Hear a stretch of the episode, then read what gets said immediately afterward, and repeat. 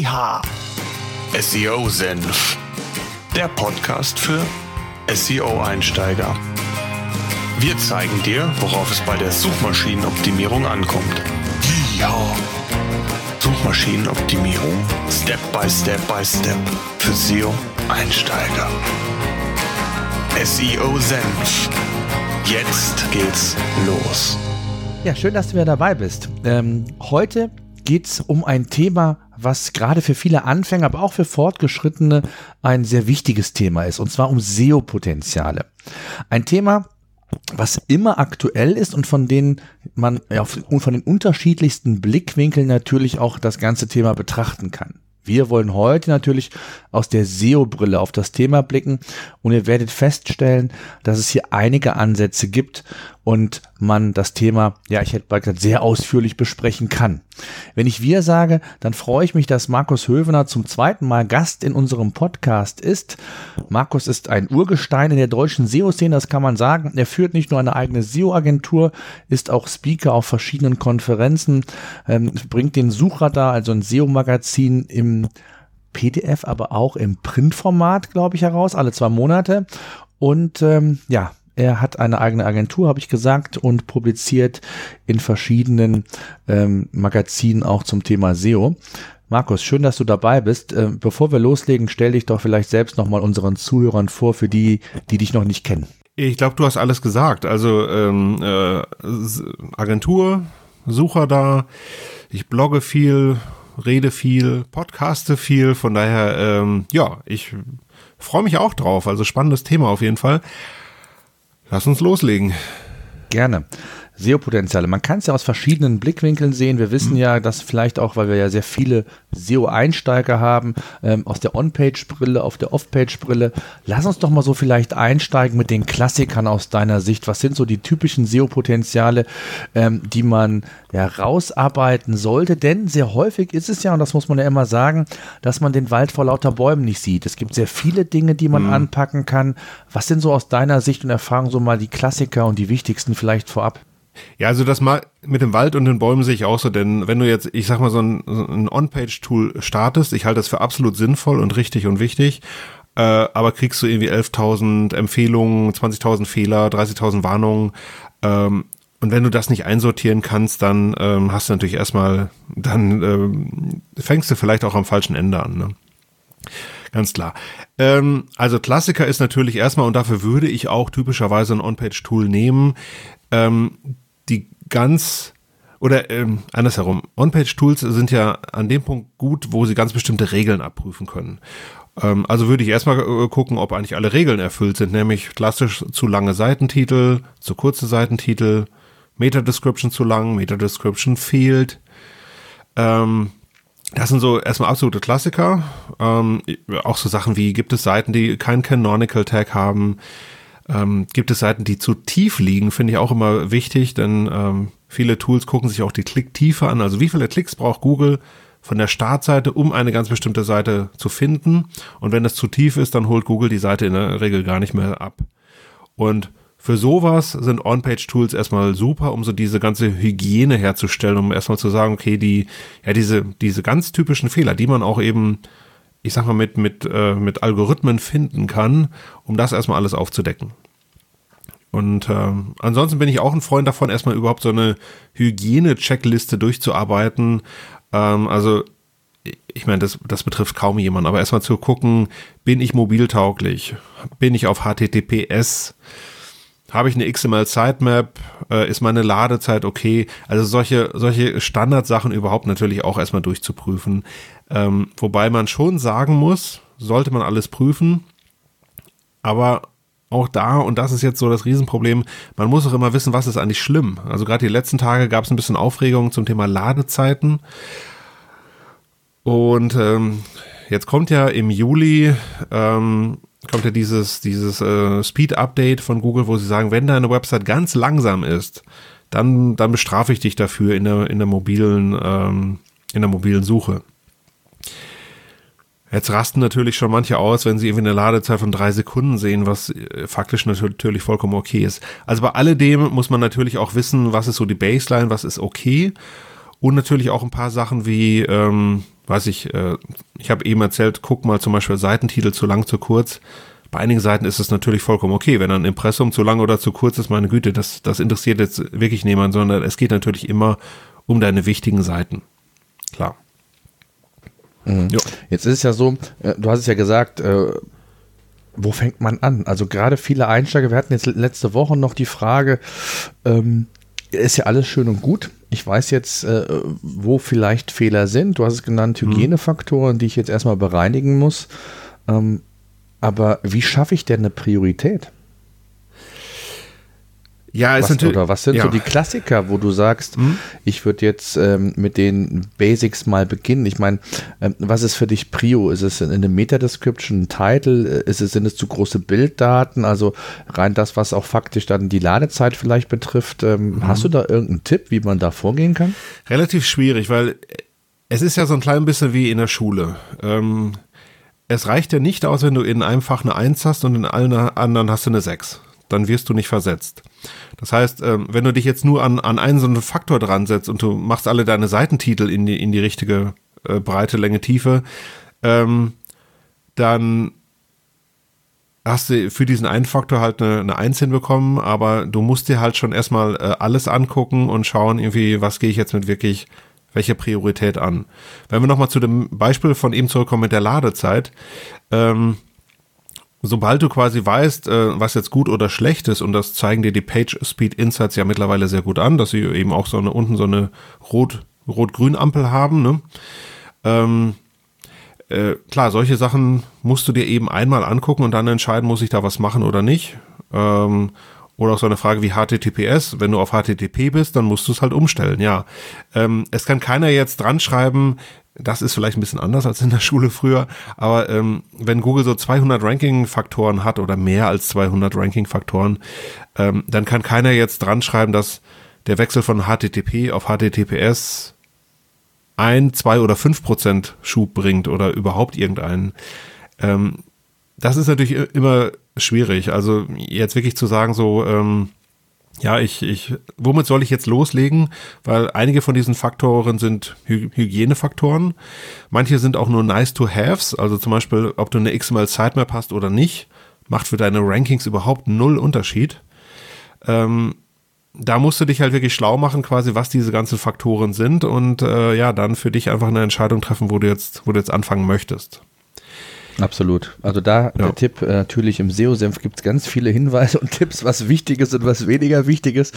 Also wer die Podcast-Episode heute zum ersten Mal hört, ist herzlich eingeladen, ähm, sich das nochmal anzuhören. Oder auch bei Markus, der macht auch mit dem Suchradar äh, nicht Suchradar, mit dem Search Camp, ne? Mhm, ähm, genau. ein, ein, Podcast, wo es auch sehr, sehr viele Tipps gibt.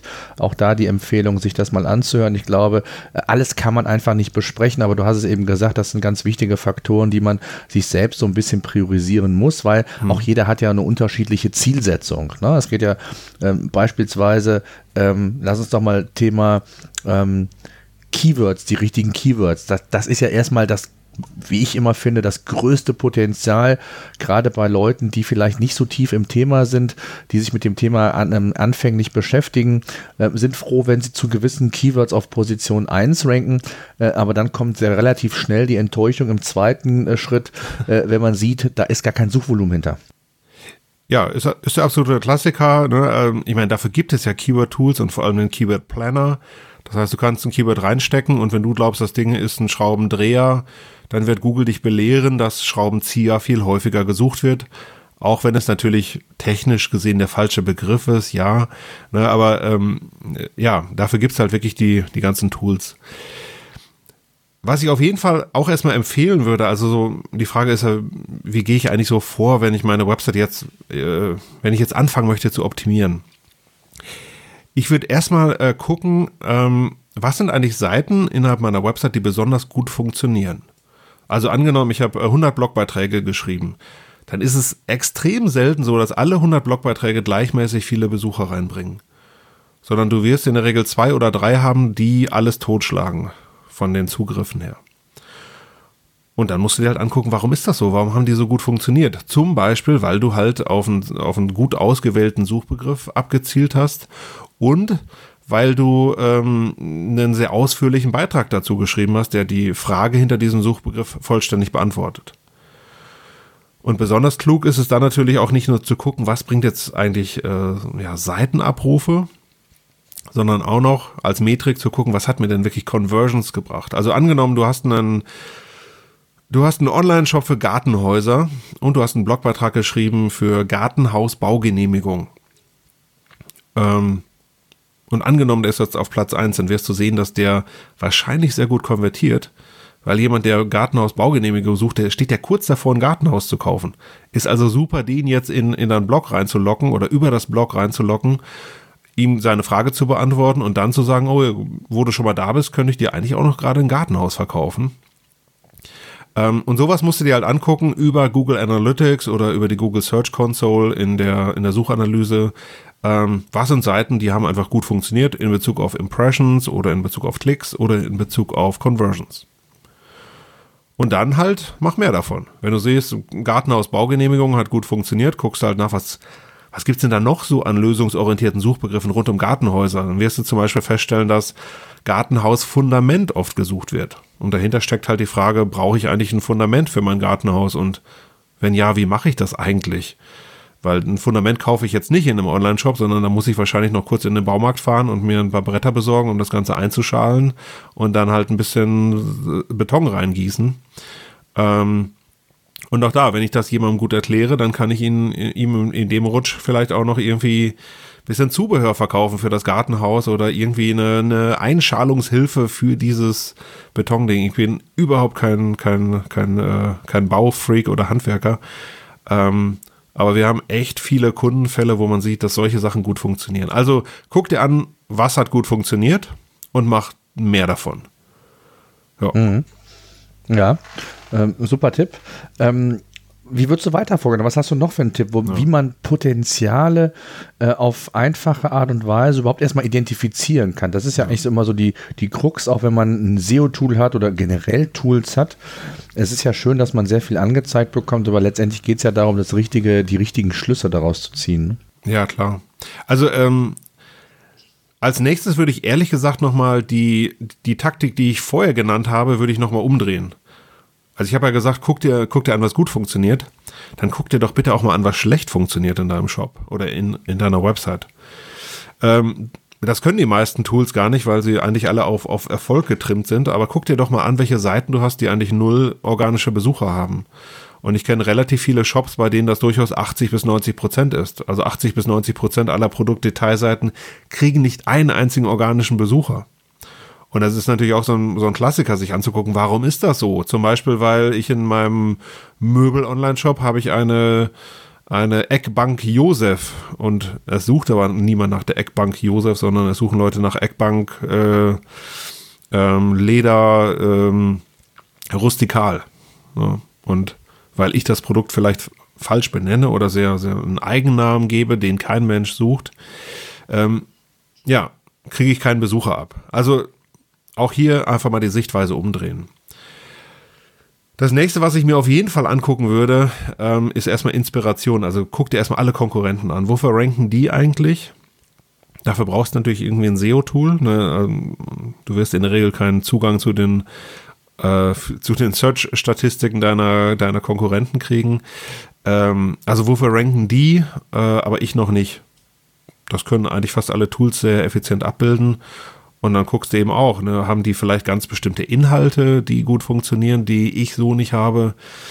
Haben die vielleicht ganz bestimmte Strukturen? Also der Konkurrent hat zum Beispiel einen Blog oder hat ein Magazin oder hat einen Ratgeber äh, oder ein umfangreiches FAQ und du hast das halt nicht.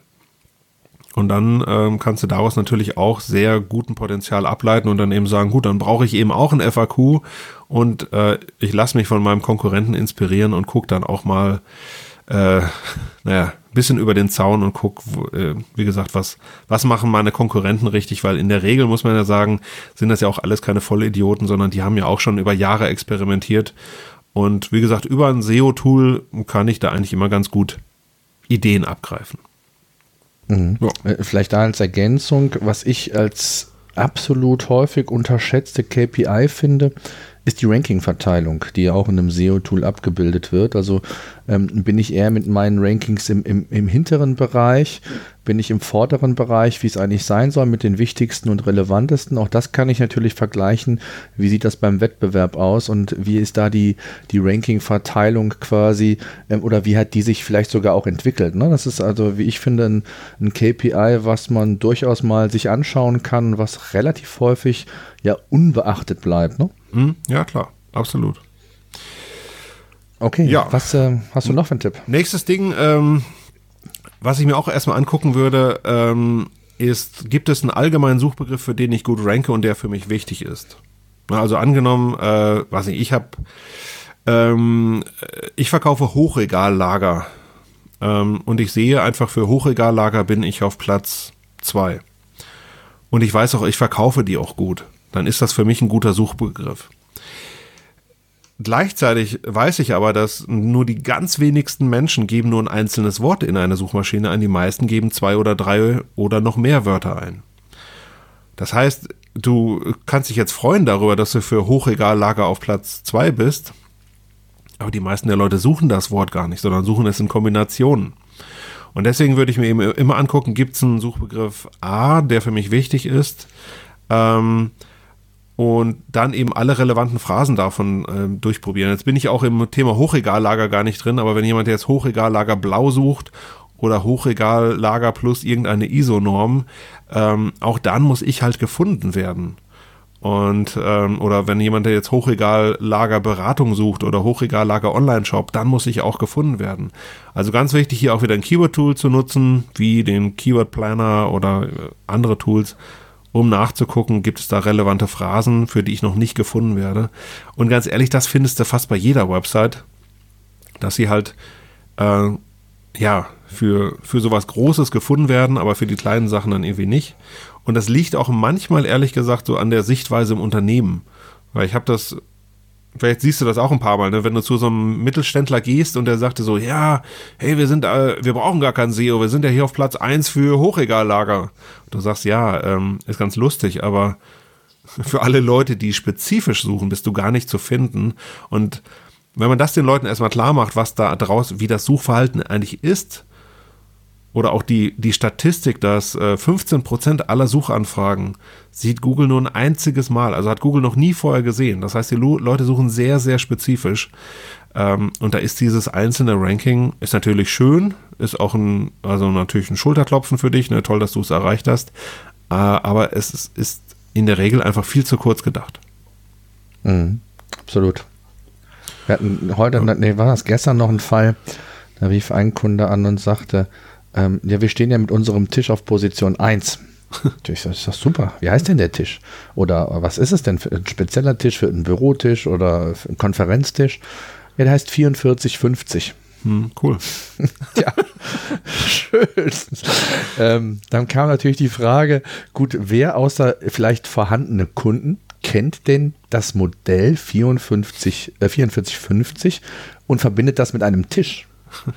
Und dann war Schweigen an der anderen Leitung. Hm. Ja, was sollen ja die Kunden kennen? Unsere Kunden sollen das doch kennen. Also dieses Verständnis, ähm, wer bei Google da sucht und dass das in der Regel ja vielleicht auch Kunden sind oder potenzielle Kunden sind, die man bisher noch gar nicht kannte oder die einen noch gar nicht kannten. Hm völlig außen vor und äh, ich musste einfach nur schmunzeln, als ich, als ich dann hörte, es ist ein Konferenztisch dann letztendlich gewesen und dann die Frage, warum denn zumindest nicht Konferenztisch mit, in der mit in der ähm, mit in der Headline oder auch in dem Text überhaupt mal vorkam, mhm. ähm, ja wieder Schweigen. Also ich glaube so der der Klassiker, ähm, dass man stolz auf auf etwas ist, äh, bei Google vielleicht mal in, auf einem SEO-Tool auf Platz 1 gefunden zu werden, aber dann der weitere Blick oder da, ich sag mal, die, die, die, die, die zweite Konsequenz zu sagen, ja, aber wen will ich jetzt eigentlich erreichen und weshalb mache ich das, das wird völlig außen vor gelassen häufig. Ne? Wobei das mit den Zahlen ist ein super Beispiel, weil es gibt durchaus ein paar Bereiche, wo das Ganze funktioniert. Also, äh, wir beide haben Kinder ähm, und zum Beispiel Playmobil, äh, manche Eltern äh, hassen das, wenn es so auf Weihnachten zugeht und dann werden diese, diese Playmobil-Kataloge verteilt und jedes Playmobil-Produkt hat so eine vierstellige Nummer. Äh, und dann tippen, äh, tippen durchaus Kinder und äh, mein äh, oder eines meiner Kinder habe ich da absolut auch schon bei ertappt, die tippen halt ein Playmobil, Leerzeichen und dann die vierstellige Nummer. Das kann super funktionieren. Oder zum Beispiel, wenn du äh, Schaltermaterial verkaufst. Ähm, zum Beispiel Gira ist ist so ein Hersteller von Schaltern und jedes Gira-Produkt hat eine sechsstellige Nummer. Und wenn bei uns zu Hause ein Schalter kaputt ist oder eine Steckdose, dann schraube ich die einfach nur auf, gucke nach, welche Nummer steht da drin und tippe das in Google ein. Und in den Suchstatistiken siehst du, dass ich nicht der Einzige bin, der so agiert. Also von daher, Zahlen können super funktionieren. Aber natürlich, klar, bei einem Konferenztisch ist das Quatsch. Ähm, aber, oder auch bei Weber, ne? Äh, auch bei Weber wissen viele, das ist der Q1200, ne? Äh, auch da wird natürlich brutal nachgesucht. Also, wenn du die Marke dahinter hast, dann, dann kannst du ich das. Ich sagen, das ist dann die Marke, machen. aber auch, ja. genau. Mhm. Ja. Oder halt wirklich so, wie bei Gira, dieses Ersatzgeschäft, dass jemand wirklich diese Nummer eingibt, ähm, kann super funktionieren. Aber in den meisten Online-Shops, muss ich sagen, äh, ist das echt fatal. Also, ich habe morgen äh, interessanterweise noch einen Workshop mit so einem, äh, wie heißt das so, dieses, äh, ähm, äh, diese modernen Zigaretten, diese, diese E-Smoker. Ja, ähm, ja, genau. Ich weiß, was du meinst, genau. ja. Und äh, der hat so verschiedene Zusätze. Äh, ich bin überhaupt nicht in dem Rauchthema drin. Ne? Ich auch nicht. Okay, aber ähm, auf jeden ich Fall. Weiß, was du meinst. Auf jeden Fall halt, halt die Leute suchen irgendwie nach, nach äh, Flüssigkeit und dann eine ganz bestimmte Geschmacksrichtung. Na, äh, irgendwie Ananas oder Banane. Und bei ihm heißt es dann irgendwie äh, alles irgendwie äh, ähm, ähm, ja, tropisch oder ähm, Tropical Thunder oder sowas. Na, das sucht kein Mensch. Ne? Und das hast du in total vielen Online-Shops, dass die so ihre, ihre Eigennamen haben. Wenn du Ikea bist, ja, kannst du das machen. Dann, da heißt dann Tisch Ikea Lack oder äh, ähm, weiß gar nicht, wie die, wie die äh, Billy, ne? Als Ikea kannst du das machen, aber wenn du, wenn du eben nicht Ikea bist, dann kannst du dir das einfach nicht leisten. Und ähm, das ist halt echt total wichtig. Guck dir, guck dir deine Seiten an und guck nach, wie Leute danach suchen. Und äh, ja, ähm, es ist natürlich schwierig, gebe ich zu, das für 100.000 Seiten zu machen. Also wenn du einen gewaltigen Online-Shop hast, schwierig. Und dann musst du halt anfangen, Systeme aufzubauen. Es ist ja jetzt nicht so, dass, dass jedes Produkt äh, wird jetzt ja nicht ähm, komplett äh, anders gesucht.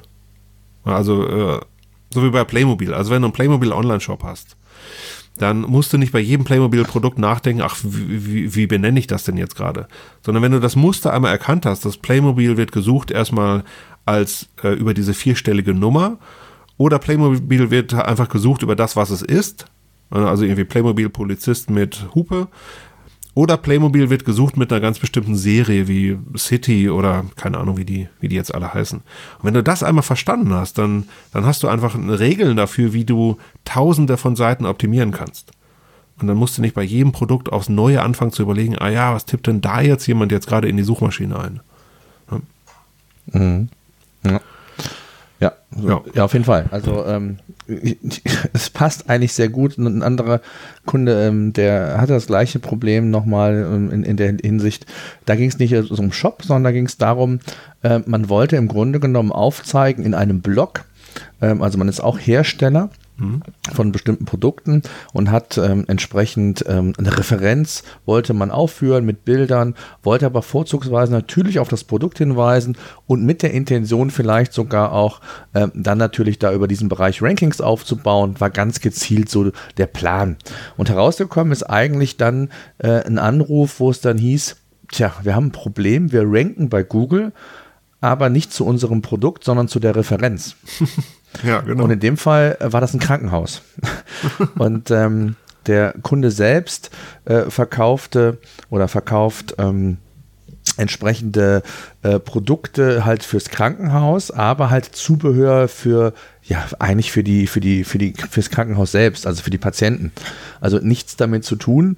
Und ähm, das Krankenhaus, gut, jetzt kann man da vielleicht sogar noch sagen, wenn ich jetzt irgendwo nach einem spe speziellen Krankenhaus suche, ähm, ist aber schon ganz weit weg, dass ich dann irgendwo ähm, irgendwelche Operationswerkzeuge habe oder sonst was. Da sucht ja kein Mensch nach. Und er war sehr enttäuscht, dass er jetzt zu sehr, sehr vielen Referenzen zwar rankt, aber nicht äh, in Bezug auf Produkte, sondern einfach auf die Referenz, ne? weil man einfach ja. auch den Inhalt so konzipiert hat, äh, ja, einfach ähm, die, das Krankenhaus oder auch äh, die Praxis entsprechend dann immer in den Vordergrund genommen, schön in der H1 immer verwendet und das Produkt war eigentlich nur sekundär.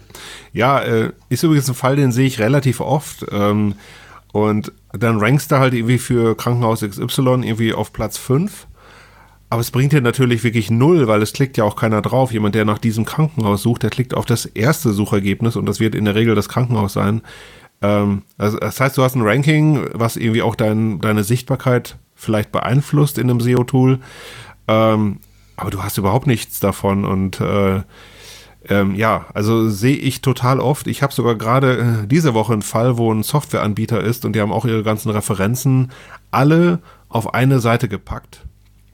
Und ähm, also auch nur die Logos da drauf gepackt und das ist natürlich irgendwie komplett fatal. Ne? Also wenn du zum Beispiel, weiß ich, angenommen, du bist ein Buch, äh, ein Anbieter von Buchhaltungssoftware, ähm, dann können solche Referenzenseiten für dich gut funktionieren. Du hast vielleicht eine Referenz, dass du ein Krankenhaus hast und dann optimierst du diese Referenzenseite auf Buchhaltungssoftware für Krankenhäuser.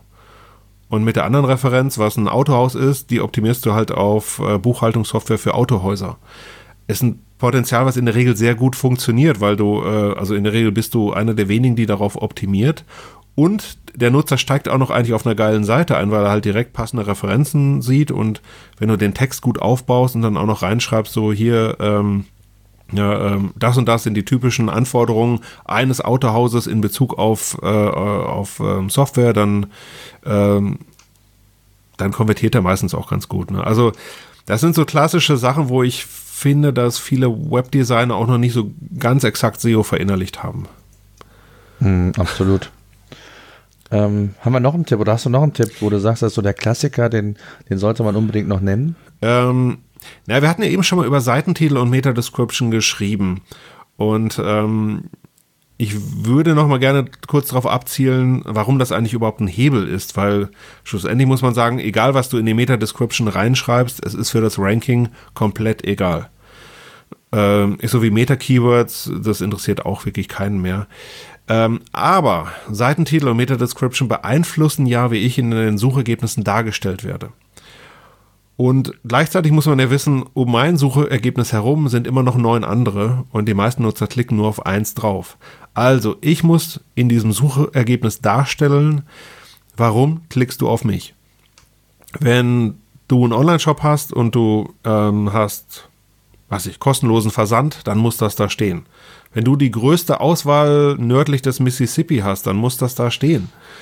Ähm, und viele schreiben einfach nur, sehen einfach nur, ohne Meta-Description muss 150 Zeichen lang sein, dann schreibe ich da genauso viele Zeichen rein.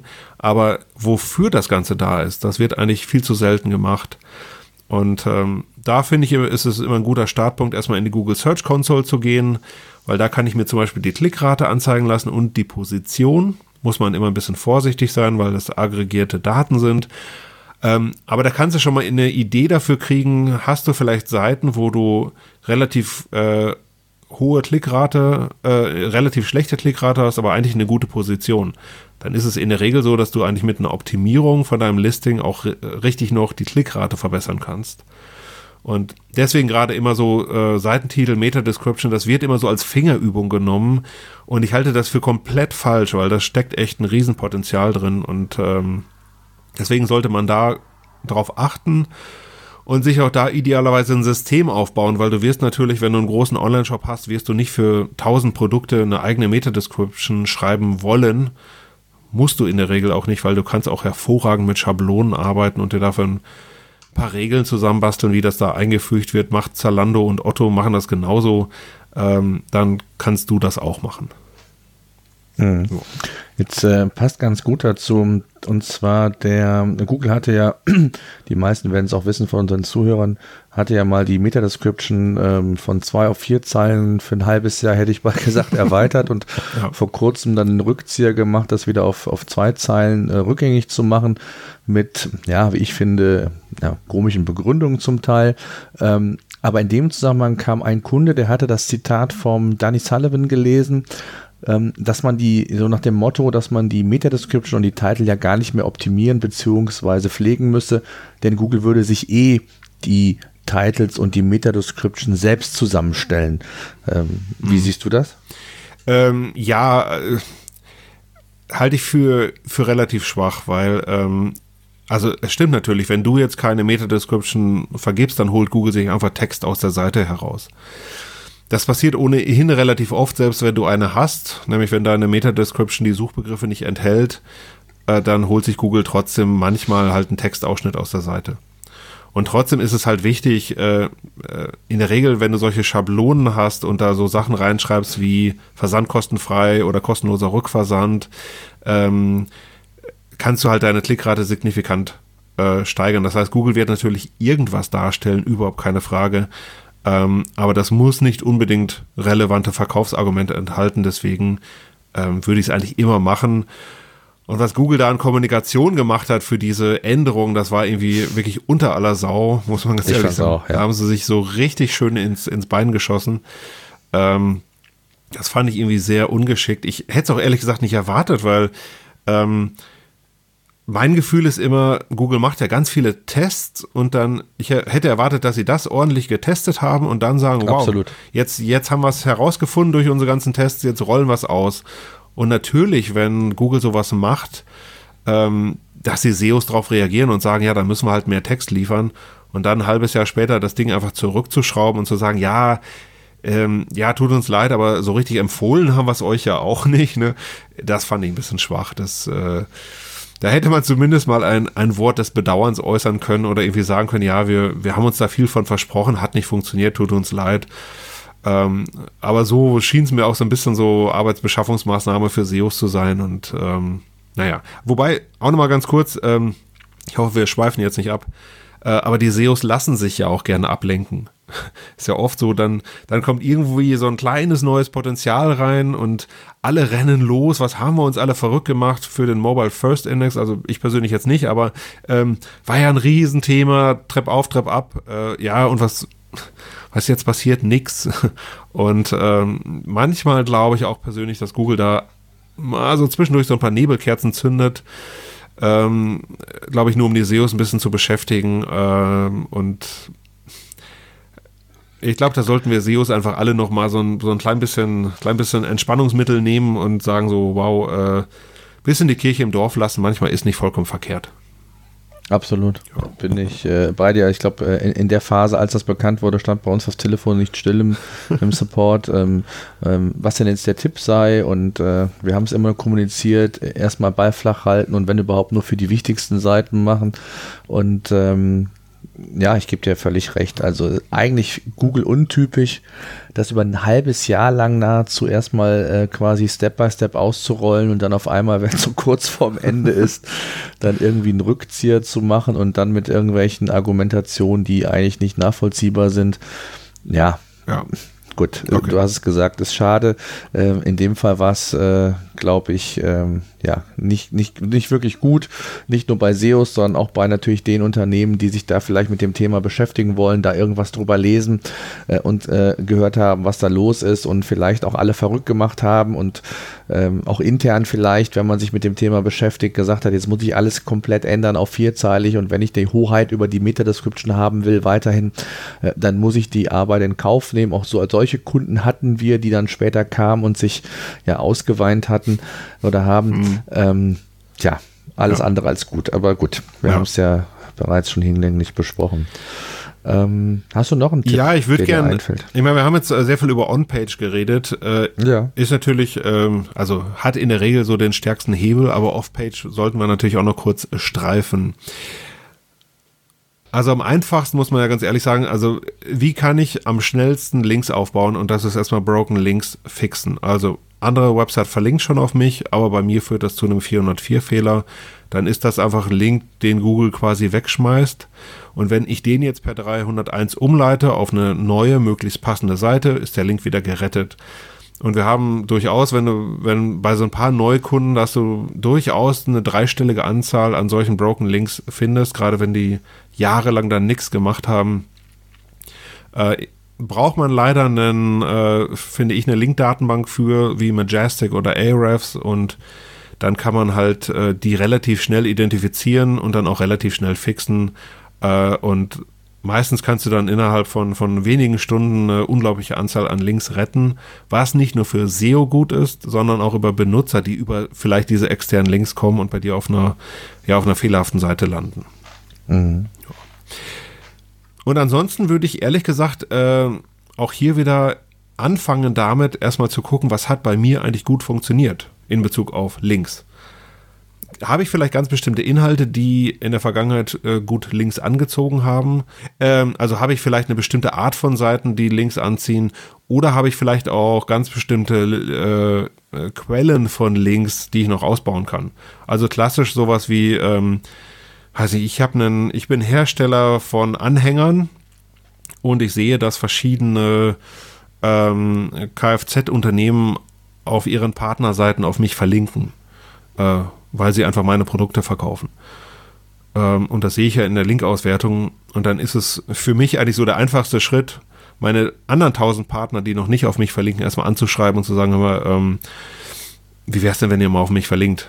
Äh, und das sind meistens so, wir nennen das strukturierte Potenziale, ähm, also irgendwas, wo man halt auch hier mit einer mit einem überschaubaren Aufwand sehr schnell Links aufbauen kann, weil man hat ja schon bewiesen, dass man diese Arten von Links generieren kann. Äh, oder wenn ich sehe, sehe ich habe mal eine Studie gemacht und die hat fünf gute Links von Medienwebsites gebracht. Ja, was hält mich denn davon ab, jetzt noch eine Studie zu machen und noch eine und noch mehr Links einzusammeln und vor allem auch dann sich aktiv darum zu kümmern, Neudeutsch Seeding, um halt auch wirklich ja proaktiv um Links zu betteln und funktioniert natürlich in der Regel gut.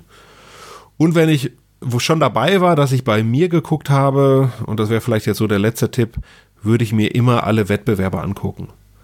Ähm, Wettbewerber, nicht nur bitte die direkten Wettbewerber nehmen, sondern auch so Branchenverbände oder überhaupt Nachrichtenportale. Also Online-Wettbewerber oder Suchmaschinenwettbewerber heißt ja immer Leute, die um die gleichen Suchbegriffe äh, kämpfen wie ich. Und das können eben auch durchaus eben nicht äh, Offline-Konkurrenten sein. Und dann eben auch da wieder gucken, was hat für die eigentlich gut funktioniert. Haben, hatten die bestimmte Inhalte, die richtig was gebracht haben, bestimmte Arten von Seiten. Ja, und das dann eben nachbauen. Ne? Also inspirieren lassen, die Konkurrenten aushorchen. Dafür braucht man leider eine Link-Datenbank, äh, aber die Investition ist wirklich nicht die Welt und ähm, ja, braucht man einfach, wenn man richtig in den Linkaufbau einsteigen möchte, braucht man zumindest ein Tool, äh, braucht man jetzt keine drei oder vier ähm, und ja, sollte man auf jeden Fall machen und sich da auch ordentlich einarbeiten, dass man da auch richtig, äh, ja, richtig Gas geben kann. Mhm. Ja. Absolut. Sehr schön. Ich glaube, wir haben einige Aspekte beleuchtet. Ich glaube, äh, wenn man das Ganze nochmal so ein bisschen zusammenfasst, das ist, glaube ich, ganz, ganz wichtig, dass man ähm, ja, sich so eine, selbst eine Struktur macht, selbst für sich so Themen priorisiert, die für einen wichtig sind, die man selbst auch als äh, relevant erachtet, weil ansonsten ja, verliert man schon mal sehr schnell den Überblick. Äh, wir haben es am Anfang gesagt, dass man den Wald vor lauter Bäumen nicht sieht und, und ja. äh, dann vielleicht auch gehemmt wird oder vielleicht sich auch für Dinge entscheidet, die gar nicht so relevant und wichtig sind. Von daher schon äh, informieren, was sind wichtige Kriterien, was sind vielleicht auch kurzfristigere und äh, mittelfristigere Hebel. Ähm, Stichwort gerade Snippet-Optimierung kann ja zumindest schon mal äh, kurzfristiger sein als zum Beispiel ein Backlink-Aufbau und sonstige Themen. Also da sollte man schon mit ein wenig äh, Struktur und, und, und Hirn rangehen und nicht einfach nur auf Teufel komm raus sagen, ich äh, ja, abarbeite jetzt äh, das, was die Tools mir ausspucken oder wer auch immer. Äh, mal eben von oben nach unten ab. Das wäre, glaube ich, der falsche Weg. Ne? Und vor allem, glaube ich, ähm, viele ersticken so in der Komplexität ihrer Website, weil sie sie für unglaublich groß halten wenn man sich's mal wirklich anguckt, gerade ein Online-Shop ist ja ein super Beispiel. Ne? Ein Online-Shop hat eigentlich in der Regel drei Seitentypen. Der hat, eine, der hat eine Startseite, der hat Rubrikenseiten und der hat Produktdetailseiten. Mehr, mehr ist es eigentlich gar nicht. Und wenn du da, und wenn du das mal segmentierst und einfach Regeln dafür aufstellst, ne, also zum Beispiel, dass in ähm, für jede Marke, die ich habe, will ich eine Kategorie haben. Und für jede Kombination aus Marke und einem wichtigen generischen Suchbegriff möchte ich auch eine Rubrik haben dann hast du, hast du dir halt ein System aufgebaut. Dann musst du nicht mehr irgendwie durch 11.000 Potenziale durchwühlen und gucken, ob du hier oder da was drehst. Nee, das ist einfach eine, eine klare Regel und ähm, blöd ausgedrückt, dann kannst du auch einen Praktikanten dran setzen. So, sobald du ein System hast, hast du gewonnen. Oder so, wenn du deine Produktnamen optimierst und eben nicht die, die, die Eckbank Josef nennst und dir wirklich mal überlegst, wie, wie muss die denn eigentlich heißen und wie viel Text brauche ich denn auf so einer Produktdetailseite und wo kommt der eigentlich her? Ähm, dann hast du ein System. Und dann äh, kann ich auch wirklich, könnte ich viele auch gar nicht mehr schlagen, weil die meisten haben kein System da draußen. Die, die optimieren halt so ein bisschen hier ein bisschen und da ein bisschen. Ähm, und ähm, naja, dann, wie gesagt, dann bist du der Sieger und äh, eigentlich mit relativ wenig Aufwand, aber mit viel Gehirnschmalz am Anfang kannst du halt hinten heraus richtig dicke punkten. Absolut. Ja. Ich habe äh, ein, ein letzte, eine, eine, letzte Anekdote, die muss ich noch erzählen. ich hatte vorgestern einen, einen Anruf ähm, von einem Psychologen. Ähm, der hat die Seite selbst gebaut, selbst äh, wirklich auch in HTML noch gebaut. Ja. Und ähm, ich, sie sah, ja, wie man sie so, sich so vorstellt von einem Psychologen, mhm. nicht sonderlich modern und hübsch aus. Und ähm, wobei ich davon ausgegangen bin, dass irgendwie WordPress oder Typo 3 oder was auch immer dahinter steckte. Nein, es war wirklich komplett allein, äh, selbstständig in HTML programmiert. Der hat sich ein teures Design dafür machen lassen mhm. vor, ich weiß nicht, drei, vier Jahren. Ähm, und hatte natürlich jetzt den Anspruch zu sagen, ja, ich habe ein Problem. Äh, vor, bis vor einem halben Jahr ähm, habe ich regelmäßig Anfragen über Google bekommen und konnte da sehr gut von leben. Und mittlerweile ist das aber rückläufig. Ich hab, äh, bin nicht mehr ausgelastet, weil ich äh, sehr viel über Google früher bekommen habe, habe ich mich über andere äh, Quellen gar nicht bemüht. Ähm, und äh, ja, was er denn jetzt machen könne. Hm, okay. Und ähm, ja, das eine war, es war natürlich nicht responsive, die Seite. Das hat er dann irgendwie mit einem Editor versucht zu, zu beheben, hat er mir erzählt. Mhm. Ähm, die Inhalte waren einfach total schlecht gewählt. Also da waren irgendwelche Begriffe, also ganz allgemeine Begriffe, die man aber überhaupt nicht mit dem Themenschwerpunkt der Therapie, wo er sich mit beschäftigt, in Verbindung brachte. Mhm. Äh, und das auch nur einzeln als Überschrift dann dargestellt. Klar, wenn ich auf der Seite bin und weiß, ich äh, bin jetzt äh, was ich Familientherapeut und beschäftige ich mich mit diesen Themen und habe dann irgendeine Methodik, ähm, die dann in dem Zusammenhang für mich klar ist, aber so einzeln gesehen, und so sieht Google das ja auch, völlig ja, ins Blaue raus. Und er wunderte sich, er hätte das nochmal angepasst, warum das denn alles nicht funktionieren würde.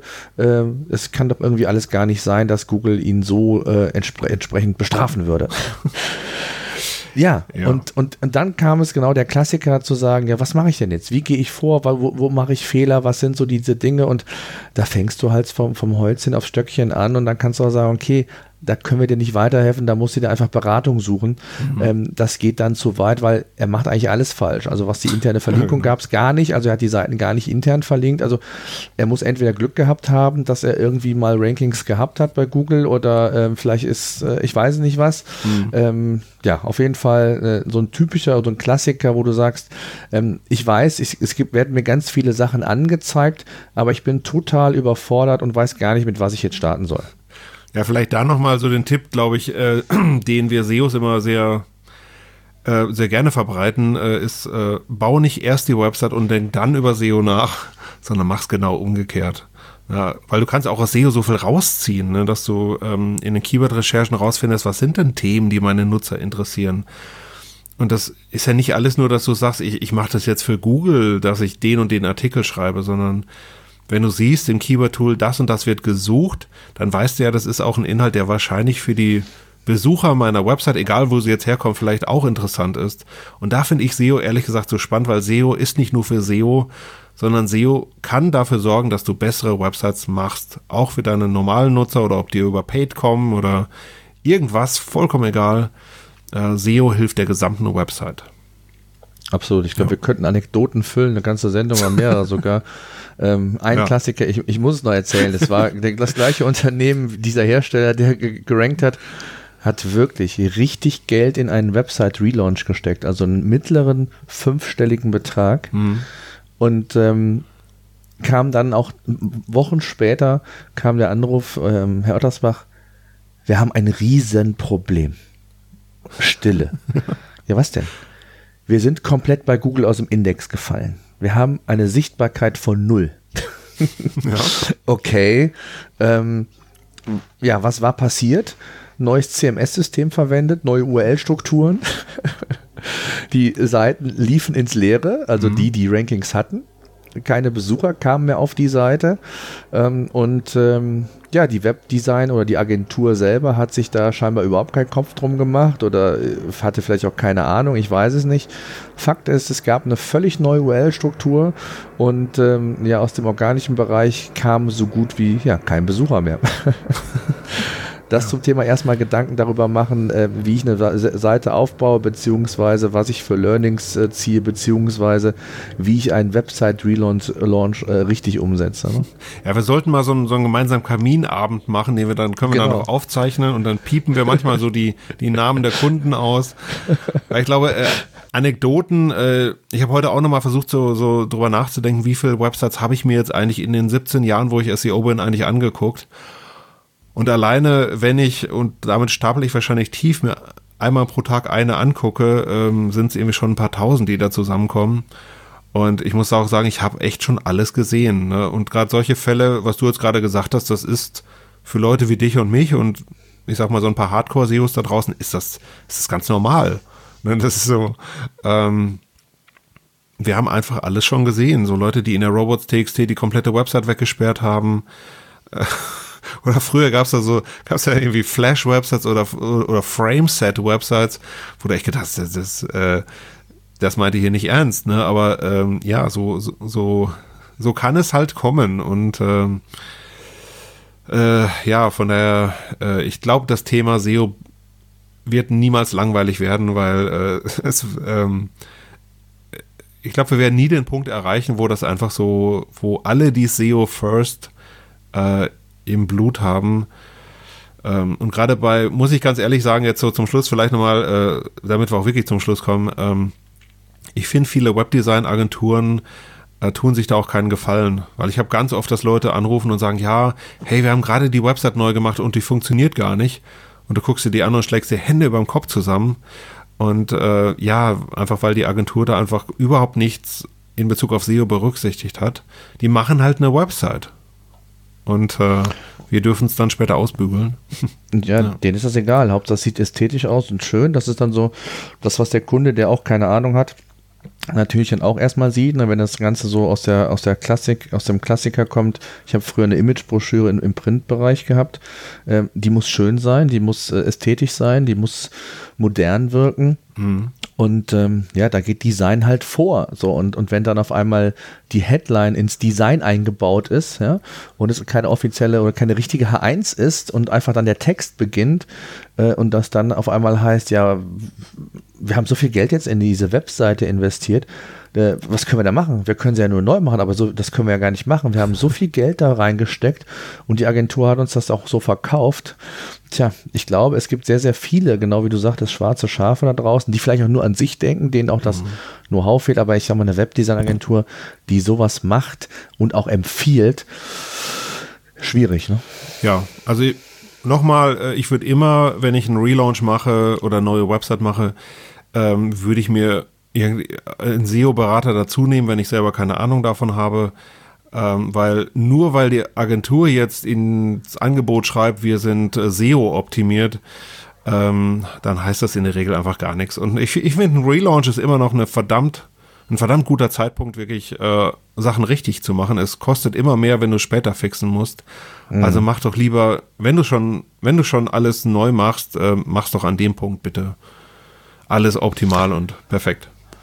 Ein super Schlusswort. Markus, ich danke. danke dir sehr für deine Zeit. Tolles Thema. Ich glaube, ähm, das auch viele noch mal so ein bisschen inspiriert hat, beziehungsweise auch noch mal darauf aufmerksam gemacht hat. Und das war, war mir auch sehr wichtig. Es gibt ja unheimlich viele Ansatzpunkte. Wir haben ganz viele Themen auch nicht besprochen, die man auch machen kann, wo Potenziale sind.